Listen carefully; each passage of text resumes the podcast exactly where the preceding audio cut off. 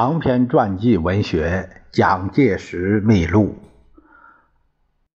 由古魁二之笔，木吉宇等编译，事了播讲，第二十三章，第五集。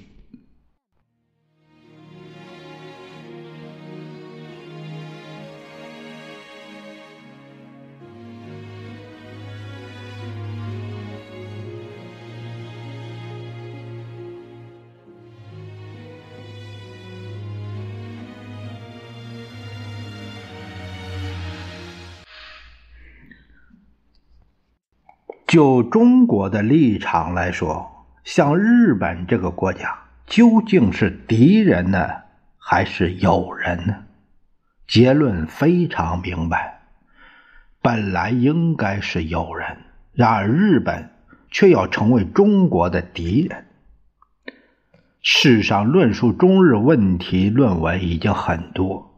就是中日两国政治家及学者所发表的意见，不论专门的还是一般的，也已经不少。但我敢断言一句：真能从国家终极的利害上打算，不为情感或义气所驱使，或一时错误所蒙蔽的，实在太少。对于问题正面的认识，实在太不够。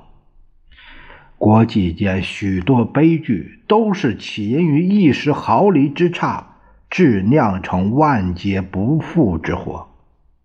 为打开中日两个彷徨的僵局，免使欲走欲趋绝路，也为确定东亚和平、消弭世界战机起线，对于中日问题。时有做一番忠实的检讨，无避忌、无隐晦的下一番坦白的批判之必要。上面这段文字是蒋介石在一九三四年十月所撰成的一篇论文，题目是“敌乎友乎”这样的一个呃上面的引言。他下面接着说：“首先，我敢说。”一般有理解的中国人都知道，日本人终究不能做我们的敌人。我们中国亦究竟需有与日本携手之必要。这是就世界大事和中日两国过去、现在与将来彻底打算的结论。如果不是同归于尽的话，我想日本人士中间怀抱同样见解的。当已不在少数，但至今为止，不仅没有打开僵局，以更新两国关系的真相，而且也找不到一点曙光，只是苟且千年，得过且过，任令自然变化。敌乎友乎这篇文章，在当时由蒋介石口述。担任相当于幕僚长任务的南昌行营设计委员会主任陈布雷笔记，以法律学者徐道林的名义发表于1934年12月在南京发行的《外交评论》杂志。蒋介石发表这篇文章不用自己署名，而托以他人的名义，是要让中日两个读者不为先入关所有。其阅读内容，同时，《外交评论》被视为是中国外交部传达党政中央意志的机关刊物。发表在这个杂志上，则为表示其立论是符合国民政府意志的。论文内容大体可以区分为情势分析、中日两国以往的错误、将来的途径三部分。第一部分的重点是为日本借助代筹，客观展望日本对华政策的前途。论到日本对中国关系，我们必须将其对俄、对美，呃与对英之错杂关系连带讨论。盖在一方面，因为日本欲遂行其大陆政策与独霸太平洋的理想。打倒劲敌，混议东亚，所以引起俄美的忌时。在另一方面，日本当局所持以欺骗其国民者，未如不取得满蒙，无以解除日本国防安全之威胁。换言之，就是日本为对俄对美备战，所以必须侵略满蒙。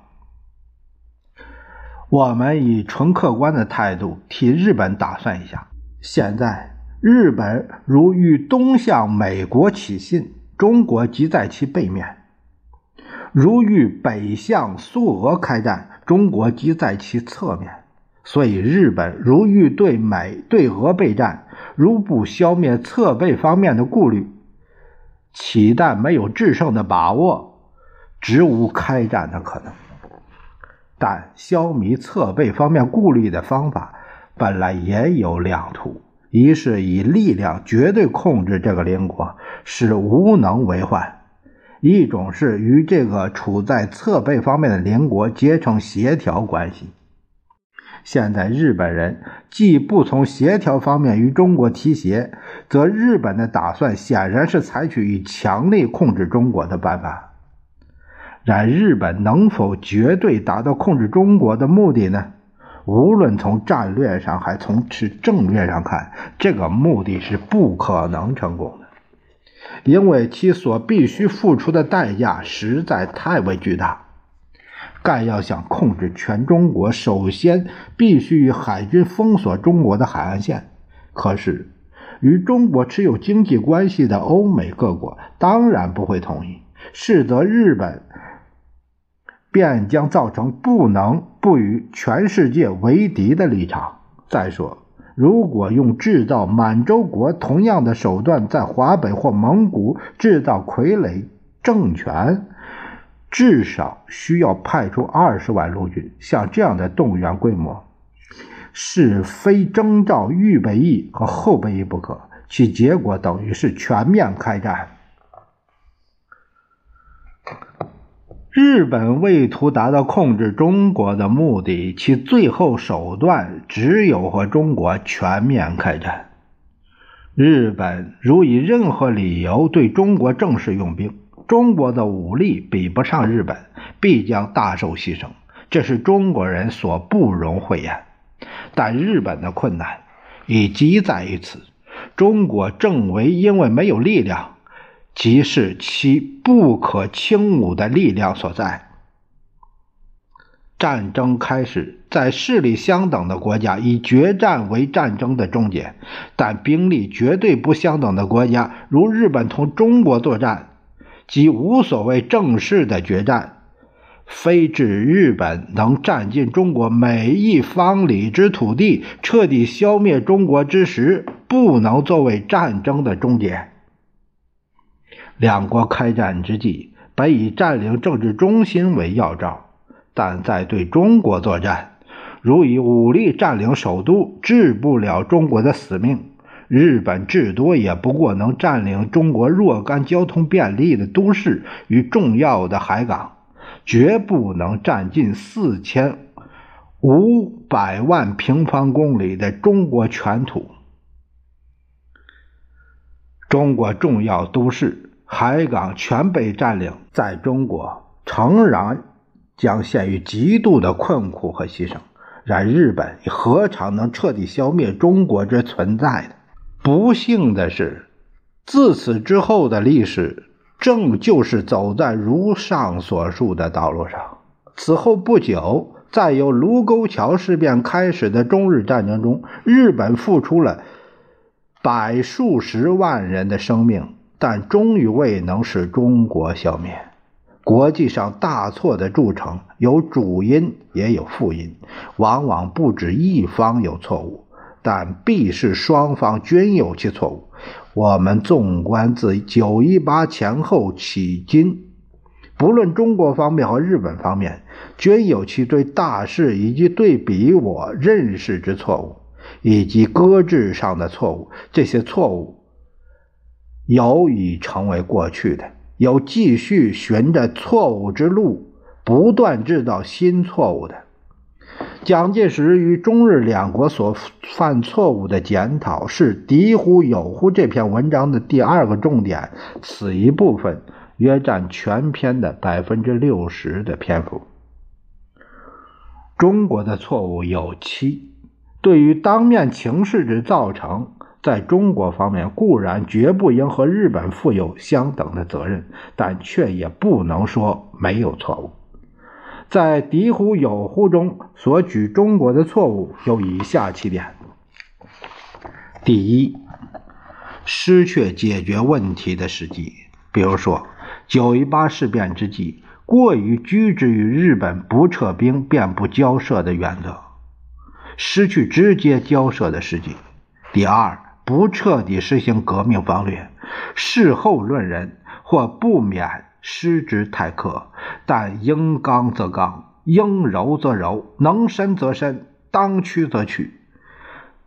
革命外交贵在弹性运用，当机立断，但却缺少这样的勇气。第三，判断对方的错误，以为日本会屈服于排拒日货运动，会不能背弃对国际条约责任的看法。不切实际，不晓得日本是由军阀把持一切，是一个不守国际信义的特殊国家。第四，审查自立的错误，只判断敌人的缺点，无暇反省，亦无意承认自己的弱点。在日本侵入热河时，过信有相当防御力量，殊不知东北军精神实力。相当颓败。第五，观察第三者错误。对于日本，以为国联会加以制裁，各国会起而有力之干涉，但未见事实施。盖不知英美诸国各方有其本身困难，而且世界经济凋敝，乃无暇对日干涉。第六。内部凌乱，不能保守外交秘密，往往政府尚未决策，民间已经喧腾起来，而为世界所周知。且在中国国民党内部，更因外交主张显得分裂，于是内乱外患，乃意见严重。第七，感情用事的错误。现在要打开僵局，必先日本有觉悟的诚意和放弃侵占的表示。中国一向深受屈辱和侵辱，当然群情激昂，但总该抑制感情，以重理智，为国家民族做久远之计。对于日本方面的错误，如果和中国的错误比较，则当然是更其严重的多。日本根本错误之所在是对中国的认识，可是他却没有能够察觉得到，且进而在错误之上加重了错误。日本的错误有以下五点：第一，对中国当前国情认识的错误。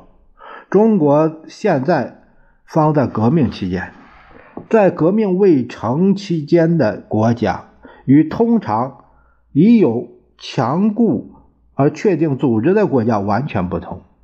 近世革命史例已昭示我们，在革命期中的国家，其要素为主义、领袖、群众。只要主义普遍深入，领袖健全存在，群众一致拥护。一时政府的成败和土地的得失，转成为次要问题。即使占领了中国的首都，但领袖所在之地及中国政府与国力中心之所在，事故只要领袖存在，中国便不会消灭。可惜日本的中国通对于中国事情，平时一切调查观察异常精密周到，而独忽略了此一重要之点。第二，对中国历史时代认识的错误。辛亥革命之后，中国人至少已经了解了民族主义的意义。在三四十年前，对于日本并吞台湾、朝鲜尚不知有怎样关系的国民，今天都知道东北四省被侵占的事实。不管日本武力如何强大，总不能除尽具有充分民族意识的中国国民。第三，对中国国民党观察的错误。日本以为中国国民党是发动排日势力的中心，非打倒中国国民党，则中日问题无法解决。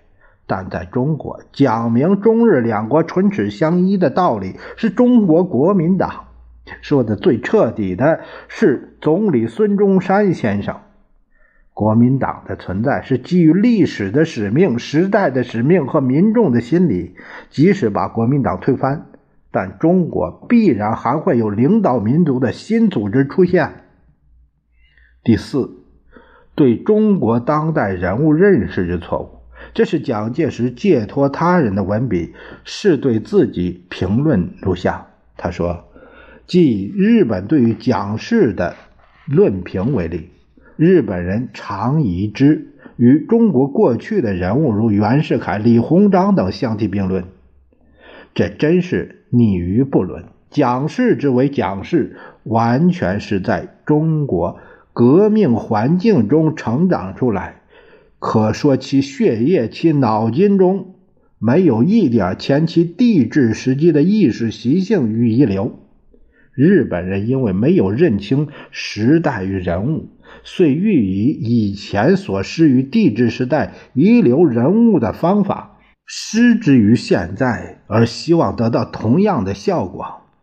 蒋氏对日本用兵有其一贯精神，至少可以表示革命力量所在之地，不使日军付出代价，是不会放弃的。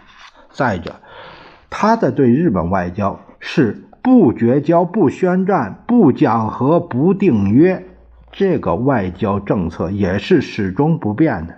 日本如明白这个道理，应知若再欲以武力威胁中国而得到屈服的结果，可说是不能达到目的的。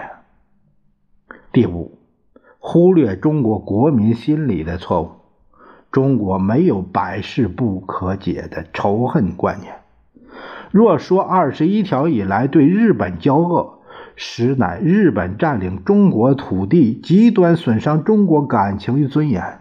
日本如真能放弃土地侵略的行为，则中国对于同舟同种的日本不会不愿引为朋友。